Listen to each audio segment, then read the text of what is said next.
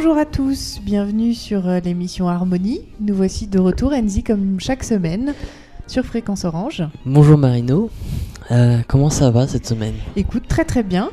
Euh, nous allons parler aujourd'hui de Mozart. Oui, un grand, un grand, un grand encore euh, de musique classique et de style classique et de, de genre classique. C'est un compositeur effectivement de taille, je Mm. dirais, qui est né à Salzbourg et qui est mort à Vienne. Alors euh, Vienne, on en a parlé euh, quelques émissions précédentes, qui est la capitale euh, de, de la musique. Et c'est donc ce grand maître qui va un petit peu faire tourner faire tourner la musique à son époque. Exactement, on, avait dit que Vienne c'était un peu le centre européen de, de la musique classique. Et c'est vrai qu'il y avait une première école de Vienne, ensuite une deuxième école de Vienne plus tard avec euh, Berg, Schoenberg et Webern. Et on a aussi appelé euh, la musique euh, de Mozart, ou en tout cas la musique de, de l'époque de Mozart, la musique de style viennois, avec le style galant et la musique populaire. Donc une musique populaire qui n'est vraiment pas un terme péjoratif pour le coup. Euh, on va pouvoir étudier plusieurs œuvres euh, durant cette émission, donc la symphonie numéro 40, euh, le premier et le quatrième mouvement. Voilà, beaucoup la reconnaîtront parce que le thème du premier mouvement est quand même euh, très connu. Il faut noter que c'est une des symphonies de Mozart qui est vraiment les plus diffusées à notre époque. Et euh, ensuite le quatuor La Chasse et la petite musique de nuit. Dernier mouvement. Voilà, une petite musique de nuit qui est très connue aussi, mais on va pas vous présenter le premier mouvement, on va plutôt euh, s'attacher au quatrième pour, euh, pour varier un petit peu les plaisirs. Pour revenir sur le personnage de Mozart, on parle toujours de lui comme un génie. Mm. C'est un génie, on peut le dire. Euh, il a commencé à apprendre la musique à 3 ans et il a commencé à composer à 6 ans. Alors, on, c'est connu comme euh, information. C'est vrai que c'est étonnant quand on y repense vraiment parce que 6 ans, c'est tout petit. Euh, moi, pour être professeur et avoir des élèves qui commencent à 7 ans, déjà, je trouve que c'est euh, Mm. que c'est assez jeune. Donc, il faut quand même le noter, c'est c'est assez étonnant. Il a été formé par son père. Et ce sera vraiment son, son unique formateur, entre guillemets. Après, il va être inspiré par beaucoup d'autres beaucoup d'autres maîtres et compositeurs. Mais tout son apprentissage de la musique se fera en famille. C'est un virtuose du piano, du clavecin, de l'orgue et du violon. C'est un artiste, euh, un compositeur et un musicien assez complet. Et euh, comment on pourrait qualifier justement euh, cette musique mozartienne Ça va être la musique de la simplicité. Le plus souvent, c'est ce qui va revenir. Et c'est vrai, hein, c'est vrai que les gens n'ont pas tort et nous n'avons pas tort si, on dit ça et vous n'aurez pas tort si vous dites que c'est une musique ultra simple. Pourquoi? Parce que c'est la musique de l'époque et c'est vrai que Charles Rosen euh, a l'habitude de dire que Mozart c'est la, cohérence du langage musical et que ce style classique c'était cette cohérence euh, de la musique, des notes entre elles, des harmonies entre elles et justement de, l'arrangement des instruments entre eux. Oui, alors Mozart a poussé vraiment au maximum euh, le, ce style classique dont, dont- dont il est rattaché, mais vraiment, on, on pourrait presque dire qu'il a créé son propre style, entre guillemets, parce que il l'a poussé à un point vraiment extrême. euh, où après, d'où après a pu émerger euh, le romantisme, comme on va le voir avec Schubert. Mm. Mais euh, voilà, il a été extrêmement prolifique au niveau de ses œuvres. Il a composé plus de 600 œuvres, ce qui est énorme. Et on ne peut pas le catégoriser finalement dans euh, un genre spécial, puisqu'il a vraiment touché à tout. À l'opéra, au concerto, à la sonate, à la symphonie. Il a composé un requiem. Euh, voilà, on peut citer ces opéras qui sont très connus, Les Noces de Figaro, La Flûte enchantée. C'est un, compositeur, comme on l'a dit, très complet et très prolifique. La, la, la dernière triplette hein, de, de ces symphonies aussi, hein, la 39, la 40 et la 40e, 41e qui sont très très connues. Euh, les quatuors de Mozart aussi sont très connus. Vraiment, au final, euh, toutes ces musiques sont. euh, euh, par- je parle même pas du Requiem de Mozart, qui maintenant c'est un peu un hymne hein, quand on parle de, de messe. C'est vrai que c'est une musique qui est. voilà, c'est une musique qui est archi connue dans tous les domaines. Oui, il a, été beaucoup influencé dans tous dans tous ces styles, et euh, plus précisément pour ce qui est de, de la symphonie et de l'opéra. Alors, c'est en fait au cours d'un voyage euh, avec son père où il a rencontré un fils de Bach qui a été en fait, euh, qui lui a appris la structure de la symphonie. Donc, à partir de là, il a euh, complètement euh, absorbé euh, ces informations et il a commencé à composer ses symphonies. Ce qui est assez intéressant puisque bah, les fils de Bach quand même n'avaient pas, ne composaient pas dans, dans ce style-là. Mais voilà, il s'est approprié cette information pour la faire sienne. Il a aussi découvert l'opéra italien.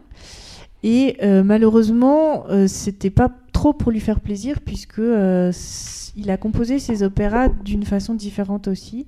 Malheureusement, ils n'ont pas eu le succès escompté puisque, euh, en fait, à l'époque, vraiment, l'opéra italien prenait toute la place. Mmh. C'était euh, ce qui plaisait le plus au public et ça, ce sera une grande tristesse pour lui parce que on, bon, peut pas dire que ces opéras euh, soient, soient tristes quand même, enfin, ne soient pas publics, mmh. mais à l'époque, ils n'ont pas eu de succès.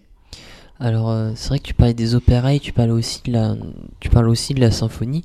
Euh, l'opéra à cette époque et à l'époque qui s'est joué avant se divisait en deux opéras, l'opéra bouffa, donc l'opéra bouffe en français, et l'opéra seria. Donc un opéra sérieux entre guillemets, un opéra un peu plus, euh, un peu plus comique, un peu plus avec des paillettes. en ce qui concerne la symphonie, c'est curieux parce que quand tu dis que le, fils de, Bach, le, fils de Bach euh, lui a appris les, formes de la symphonie et les cadres, il, fallait savoir qu'avant la symphonie se divisait en trois parties. Donc il y avait seulement trois parties et ça dérivait du concerto.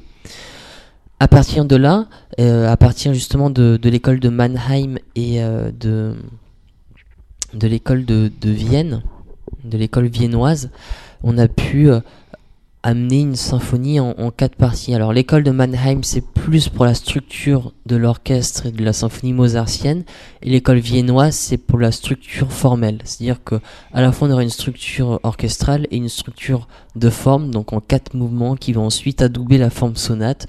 Donc euh, l'exposition, le développement et la réexposition dans le premier et le quatrième mouvement. Alors ça commence à devenir très encadré cette musique mais le schéma harmonique aussi. C'est-à-dire qu'on va partir du premier degré, on va ensuite enchaîner sur le quatrième ou le deuxième, on va enchaîner sur le cinquième et ensuite on va revenir au premier degré. Avec quelques chromatismes bien sûr et avec euh, tout le de Mozart qui va justement enchaîner sur plusieurs harmonies, des 5 de 5 par exemple, mais tout cela en restant beaucoup moins torturé qu'un qu'un qu'un Schubert par exemple, qu'un Wagner ou qu'un qu'un Beethoven dans, dans la fin de ses compositions. Et il faut savoir aussi que euh, le détail même des harmonies n'est pas compliqué. C'est-à-dire que la neuvième est très peu utilisée. Hein. On s'arrête surtout au premier, deuxième, troisième, voire quatrième renversement. Mais il n'y a pas trop de complexité au niveau mélodique, au niveau harmonique et au niveau de justement du ressenti de l'oreille. Oui, alors euh, par rapport à toutes ces, formes dont tu parles, il y a un autre euh, célèbre compositeur qui euh, justement adhère à ce, schéma et, qui finalement il y a un échange entre, entre les deux, c'est bien sûr Joseph Haydn, qui donc a un petit peu quelques années de plus que Mozart, qui est vraiment son contemporain et qui est son fervent admirateur. Alors c'est drôle parce que donc ils vont se lier d'amitié et toute leur vie ils vont se jeter des fleurs mutuellement. Enfin ils s'adorent quoi. Vraiment c'est euh, c'est assez étonnant parce que bon parfois il peut y avoir quand même des des petites, euh, des petites disputes ou des, des désaccords. Et euh, Mozart ira même jusqu'à composer un cycle de quatuors dédié à Haydn, qu'on va voir tout à l'heure. Dont, justement le, le quatuor La Chasse. Et j'avais un prof qui disait que, justement, en liant, en liant Mozart et Haydn, il disait que Mozart c'était la surprise de l'inattendu et Kaiden c'était la surprise de l'attendu. Alors, c'est vrai que quand on peut comparer justement ces deux compositeurs, Mozart a une tendance à essayer de toujours surprendre l'auditeur. Et on est d'autant plus surpris par euh, les inventions qu'il met en place, par son écriture. Alors qu'Haydn, euh, on va être surpris, mais il va tellement nous amener à penser autre chose et pas justement ce, qu'on pense vraiment. On se dit que c'est pas possible, il va pas faire ça, ça va être trop simple. Et finalement, il le fait d'une telle manière qu'on reste quand même surpris. Je trouve cette phrase très belle et très, très représentative de, de ces deux, deux grands. Oui, dans le style classique, c'est vrai que Mozart euh, s'inscrit euh, dans, dans, dans, des structures vraiment euh, très claires, comme tu le disais, des pièces et des, des articulations, tout ça, de l'harmonie simple, tu en parlais tout à l'heure. Mais il va quand même apporter une originalité, je rejoins ce que tu dis, parce qu'en fait, il a une façon aussi de mettre en avant les choses qui est assez surprenante.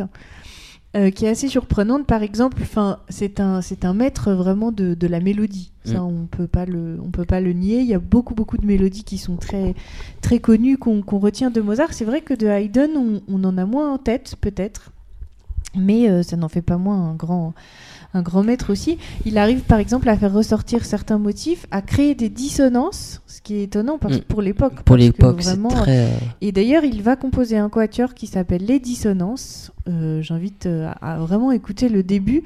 C'est très étonnant comme, comme composition.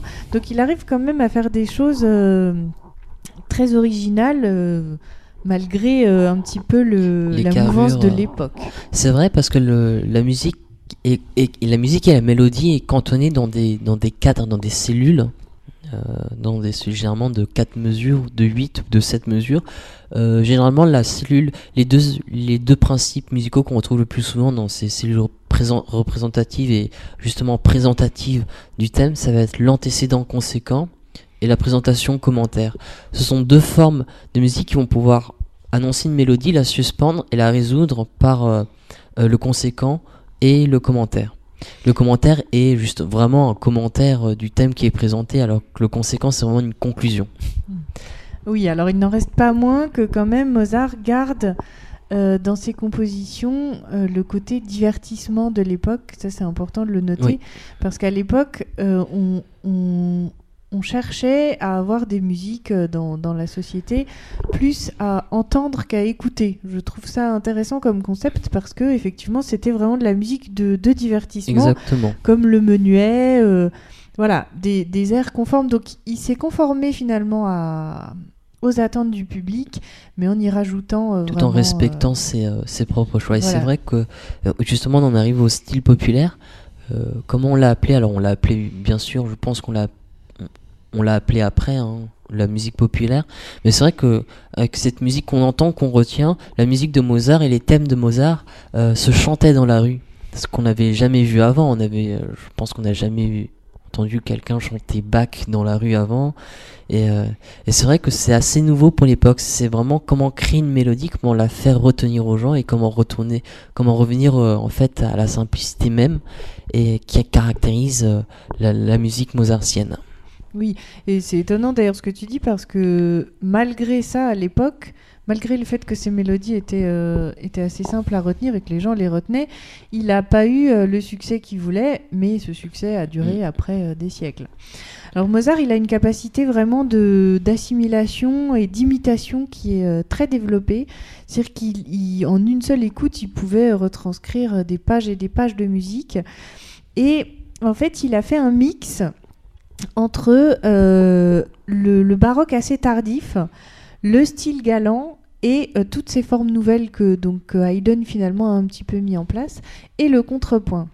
Donc c'est assez étonnant parce qu'il y, a, vraiment tous ces styles de musique qui se, croisent et il en fait, euh, je dirais, un, feu d'artifice, le bouquet final, quoi.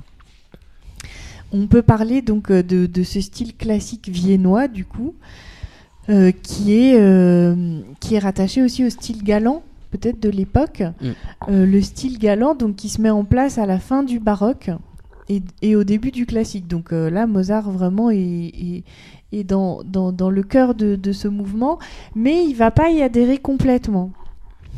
le style galant, c'est vraiment la recherche par rapport à la rigueur du contrepoint qu'on avait avant. C'est vraiment la recherche des mélodies assez faciles, gracieuse, euh, voilà, insouciante. Et euh, Mozart euh, a ces mélodies-là, mais il garde quand même toute la poigne mm. harmonique harmonique derrière.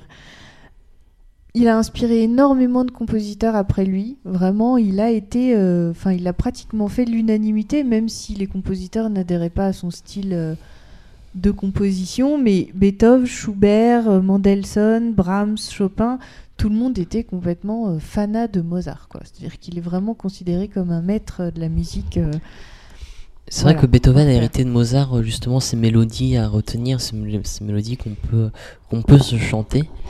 Et tu parlais tout à l'heure de, de cette musique baroque, et c'est vrai que un, un des points importants, un des ponts d'or de la, de la musique baroque, c'est justement cette fugue la fugue, euh, le style fugué. Et justement, tout ce contrepoint, toute cette musique galante se retrouve, on va le voir tout à l'heure, dans, dans le dernier mouvement de la symphonie 40. Il y a un petit passage où c'est quasiment une strette. Alors, qu'est-ce que c'est qu'une strette? C'est la fin d'une fugue où toutes les têtes euh, mélodiques, donc toutes les têtes de fugue, euh, sont présentées. Donc, il y a vraiment un effet de, de style fugué, en tout cas imité, présent dans cette fugue. Donc c'est vraiment... Euh, alors c'est un symphonie 40, hein, il faut, se remettre dans le contexte, c'est quand même euh, l'avant-dernière, euh, son avant-dernière symphonie, ce qui veut dire qu'il n'a vraiment tout au long de ses compositions, il n'a pas rejeté, hmm, pas ses origines, hein, mais ses, ses, inspirations de composition. Oui, alors peut-être qu'on peut faire une petite pause musicale justement en écoutant cette, cette symphonie. Numéro 40, le premier mouvement que vous allez sûrement euh, tous reconnaître euh, à la sol première mineur. écoute en sol mineur et on en parle euh, juste après.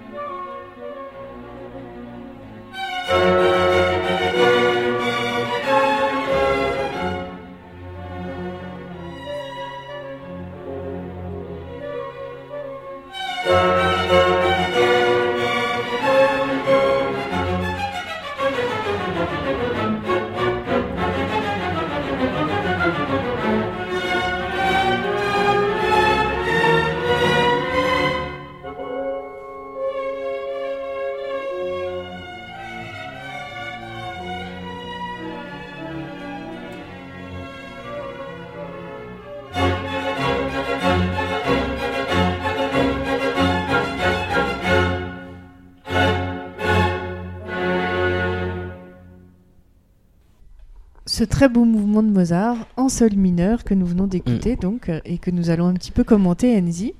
Oui, alors il y a, il y a deux facettes hein, du classique. Euh, Il y a la simplicité rythmique et mélodique donc, euh, qui appartiennent au style classique, et il y a toute la dramaturgie qui appartiennent au style romantique. Alors on va, avant de les développer, on va peut-être revenir rapidement euh, au ce thème, justement sur ce thème. Alors c'est mar c'est marrant parce que c'est un thème qui n'en est pas vraiment un.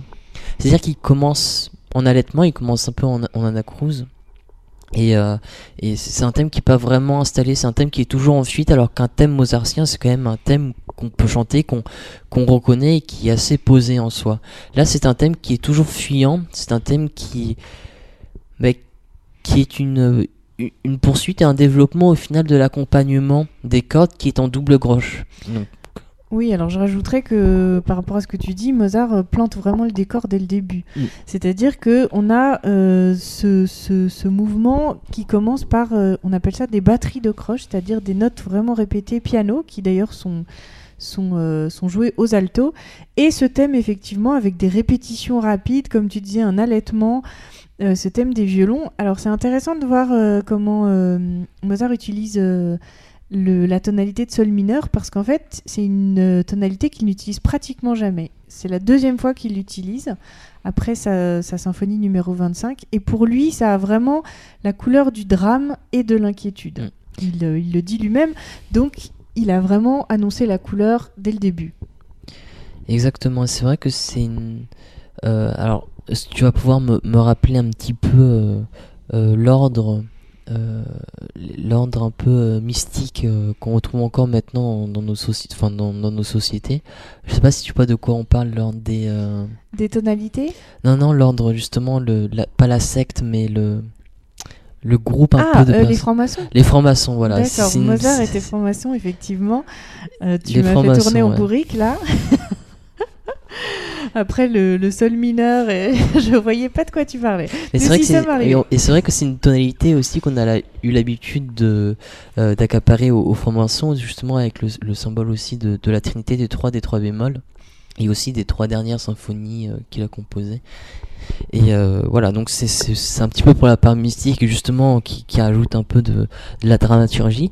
Donc euh, on va passer maintenant au, style romantique, c'est une tonalité mineure, donc euh, l'harmonie le permet. On a les contrastes entre le piano et le forte. Et au niveau classique, on va revenir plutôt dans la carrière. Donc c'est comment une dramaturgie qui prépare le, le travail de Beethoven, comment une dramaturgie au niveau musical peut, euh, peut se tenir dans une forme classique qui est justement voilà une forme, euh, une forme sonate, donc euh, en trois parties. À l'intérieur aussi euh, un thème qui est divisé en plusieurs carrés. Donc c'est une c'est à chaque fois une question du thème principal, euh, des questions et des réponses sur deux échelles. Donc à la fois sur une petite échelle, donc euh, la, la, la petite, la forme en, en micro, et euh, la, la grande échelle, la forme macro. Oui, je, reviens euh, sur euh, le côté romantique dont tu parles. Euh, en fait, Mozart met en place vraiment toutes ces, ces émotions. Il reste dans l'élégance de la composition, mais tout- toute l'émotion que dégage et la dramaturgie que dégage euh, ce, ce premier thème fait penser effectivement euh, au romantisme, bien qu'on Mm. ne puisse absolument pas catégoriser Mozart euh, dans, dans- dans ce style. Il reste aussi dans une formation très très classique au niveau de l'orchestre, puisqu'on a deux flûtes, deux hautbois, deux bassons, deux corps, et l'orchestre à cordes. Et il Mm. va faire une deuxième version avec deux clarinettes en plus, qui est la version la plus jouée. Donc on a quand même toujours euh, ce, ce style, euh, ce style très classique, dans la forme aussi du mouvement lui-même, puisque c'est une forme sonate. Qui est, qui est très clairement euh, Défini. très clairement défini, mais il va jouer sur voilà beaucoup de choses, notamment sur la répétition dans le développement Oui. qui est en fa dièse, donc qui est euh, qui est basé sur les premières notes de ce thème, mais qui va faire passer aux instruments, qui va faire évoluer en imitation. euh, voilà, il utilise énormément de procédés qui finalement, tout en restant dans un cadre, euh, s'émancipent. Et c'est vrai que juste, juste après la présentation du terme, on a la prise de parole de la flûte, qui a un côté un peu oriental, je dirais, voilà, qui permet d'émanciper encore plus cette mélodie. Et on a aussi l'utilisation alors l'utilisation je vais pas dire à outrance parce que c'est péjoratif mais la grande utilisation de la marche harmonique descendante qui est un peu une marque de fabrique de Mozart et, de cette musique classique. Et c'est vrai que ce travail justement de, de, petites cellules se développe se développe totalement dans cette marche donc voilà, donc c'est toujours un, balancement entre la, mélancolie, le classique, la musique populaire, le, la musique euh, au style un peu plus, euh, un peu plus dramatique, hein, qui se met en place dans, dans ce mouvement. Je voulais euh, parler de, du, du courant de l'époque, le Sturm und Drang, voilà, qui en, en, français veut dire tempête et passion. Et je trouve qu'on peut rattacher cette ce, mouvement de symphonie à, ce courant. C'est un courant qui est un phénomène euh, qui est typiquement viennois. Et c'est vrai que euh, ce qui le caractérise en musique, c'est euh, les tonalités mineures qui sont plus aptes à traduire les sentiments. Donc on sent que vraiment là que Mozart a, passé, une étape. Mm. Et c'est vrai que c'est un mouvement aussi qu'on a vu qui vient d'un mouvement littéraire, comme on avait pu le développer avant dans euh, dans les précédentes émissions sur le romantisme. Alors on, va peut-être écouter le, quatrième mouvement maintenant. Oui, on va écouter euh, le quatrième mouvement de la symphonie. Peut-être on, on, fait une petite présentation avant. C'est un allegro assai. Voilà, donc euh, forcément, on, a sauté les, les, deux mouvements du milieu de la symphonie, donc qui est en quatre mouvements c'est toujours bon de le rappeler, on passe directement à cet allegro assai qui est euh, qui est un mouvement donc euh, assez énergique, assez rapide et euh, assez énergique, fiévreux, enfin qui voilà qui, qui, dit aussi beaucoup de choses au niveau de, de, la tempête. Et pour le coup, c'est vraiment un, mouvement qui, qui joue son rôle de finale. Hein. On termine encore en sol mineur. Et c'est vraiment une démonstration du style mozartien, c'est-à-dire que la technique, la simplicité, le débit de notes aux cordes, euh, les gammes descendantes, les gammes ascendantes, les marches harmoniques. C'est vraiment une euh, voilà, c'est la définition de Mozart car Mozart c'est vraiment un travailleur de thèmes. S'il va prendre un thème, il va le triturer, il va le l'exploser, il va vraiment euh, toutes les toutes les façons possibles de le développer, il va le faire et c'est ce qui se passe dans cet allegro. Et voilà, donc je vous laisse un peu apprécier ça. Et c'est dans ce mouvement où on va pouvoir percevoir la strette euh, et le style fugué. On écoute cet Allegro Assai de la symphonie numéro 40.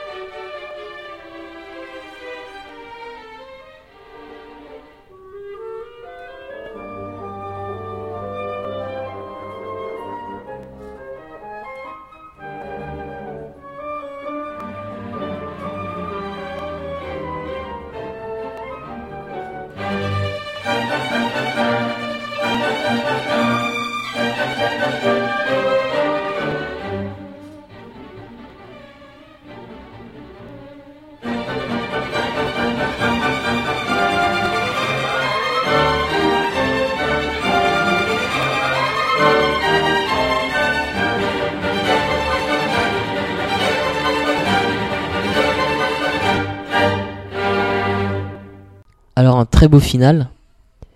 Très très beau final.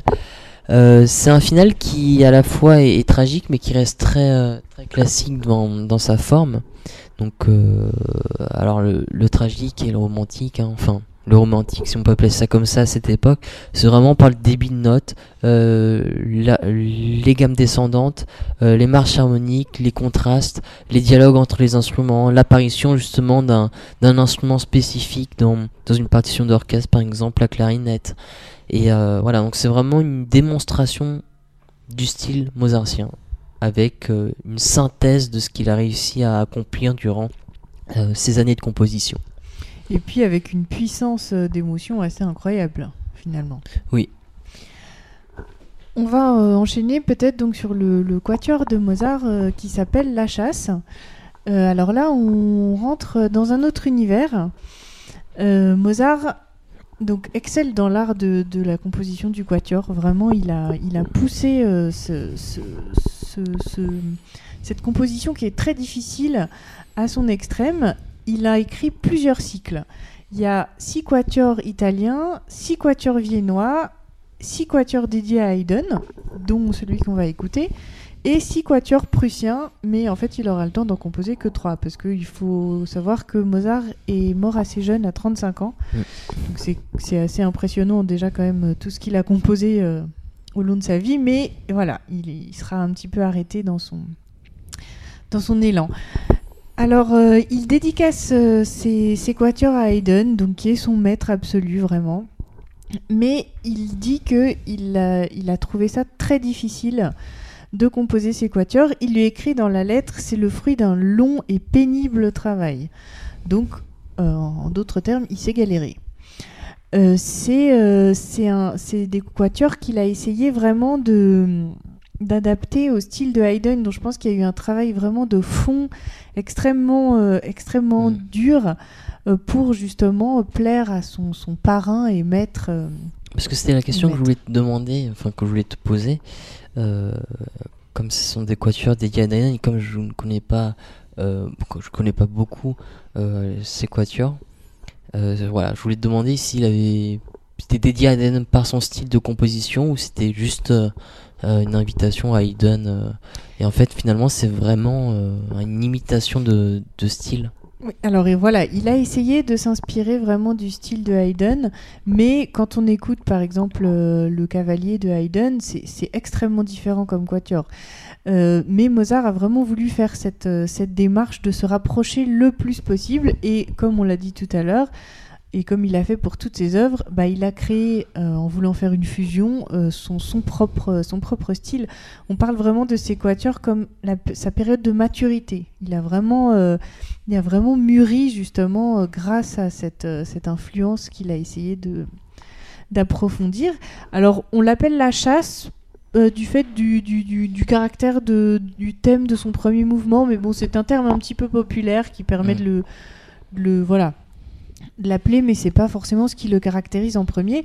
Et notamment ce troisième mouvement qu'on va écouter, qui est en si bémol, qui est une page très très très expressive, euh, euh, d'une beauté expressive incroyable, moi je trouve. Euh, c'est pour ça que du coup on a, on a choisi ce mouvement-là. Après un petit peu la fougue de, de l'allegro. alors c'est une écriture presque parfaite Mm. on dirait.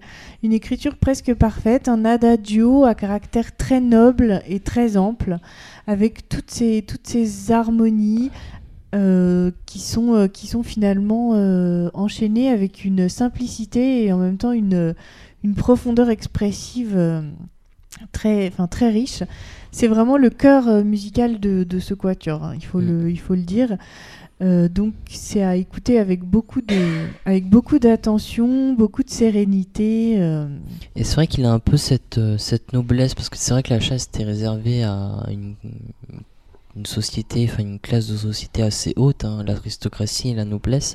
Et c'est vrai qu'en écoutant ce quatuor, il y a, il y a une, un sentiment de, de, de, noblesse justement. Alors il n'y a pas du tout le sentiment de la chasse, hein, comme le, le dit son nom. En tout cas, je personnellement, je l'ai pas tellement ressorti, du moins dans ce mouvement-là. Oui, c'est vrai. Dans ce troisième mouvement, euh, il n'y a pas du tout ce côté-là. Euh, je, le reprécise, c'est vraiment, euh, pour ceux qui, qui, peuvent avoir l'occasion mm. d'écouter le premier mouvement, c'est vraiment à cause du, du, thème du premier mouvement qui, qui rappelle vraiment le, le, corps de chasse. Mais moi aussi, je trouve que c'est une appellation qui, qui, ne correspond pas à tout le quatuor. Mais c'est vrai que c'est un très très beau quatuor qui est très doux, voilà, pour le coup, comparé au, au quatrième mouvement de la 40. Et euh, par ailleurs, petite, petite rectification, hein, quand j'avais dit que sol mineur avec les trois bémols, c'est pas du tout ça. Hein. Je me suis trompé, il n'y en a pas du tout. Hein. Il n'y a pas du tout trois bémols à la clé. Oui, je, je, ne me rappelle plus de cette, euh, cet écart, Enzi. Euh, je vais rectifier aussi, enfin préciser plutôt parce que donc le quatuor en lui-même est en si bémol majeur, mais ce troisième mouvement est en mi bémol. D'accord. Voilà, ce qui est important quand même, euh, ça change au niveau de la couleur. Alors, on dit qu'il est, euh, c'est un mouvement qui est annonciateur de Schubert. Il est vraiment tourné vers le romantisme. On a ces thèmes très épurés et en même temps euh, très très riches. Cette simplicité et cette richesse à l'intérieur du. Voilà, qui, finalement. Et là, pour le coup, il y a vraiment trois bémols. Là, pour le coup, il y a vraiment trois bémols. Tu peux mettre les trois bémols à ce, à ce moment-là.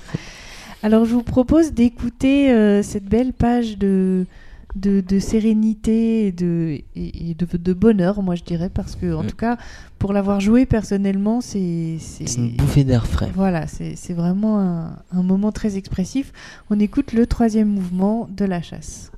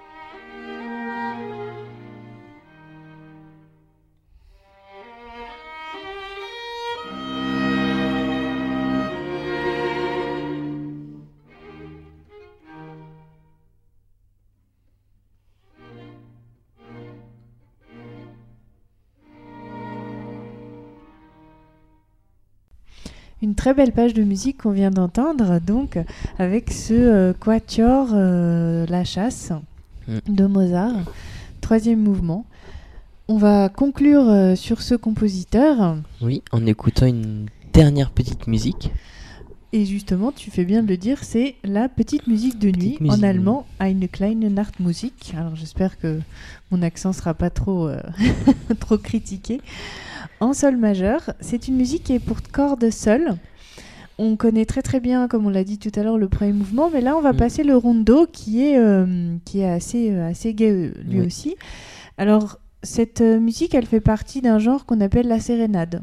C'est un genre assez, euh, assez flou entre guillemets parce que la sérénade, bah, finalement, ça peut, euh, ça peut englober beaucoup de formes, Mm. beaucoup de, de genres, de, de pièces.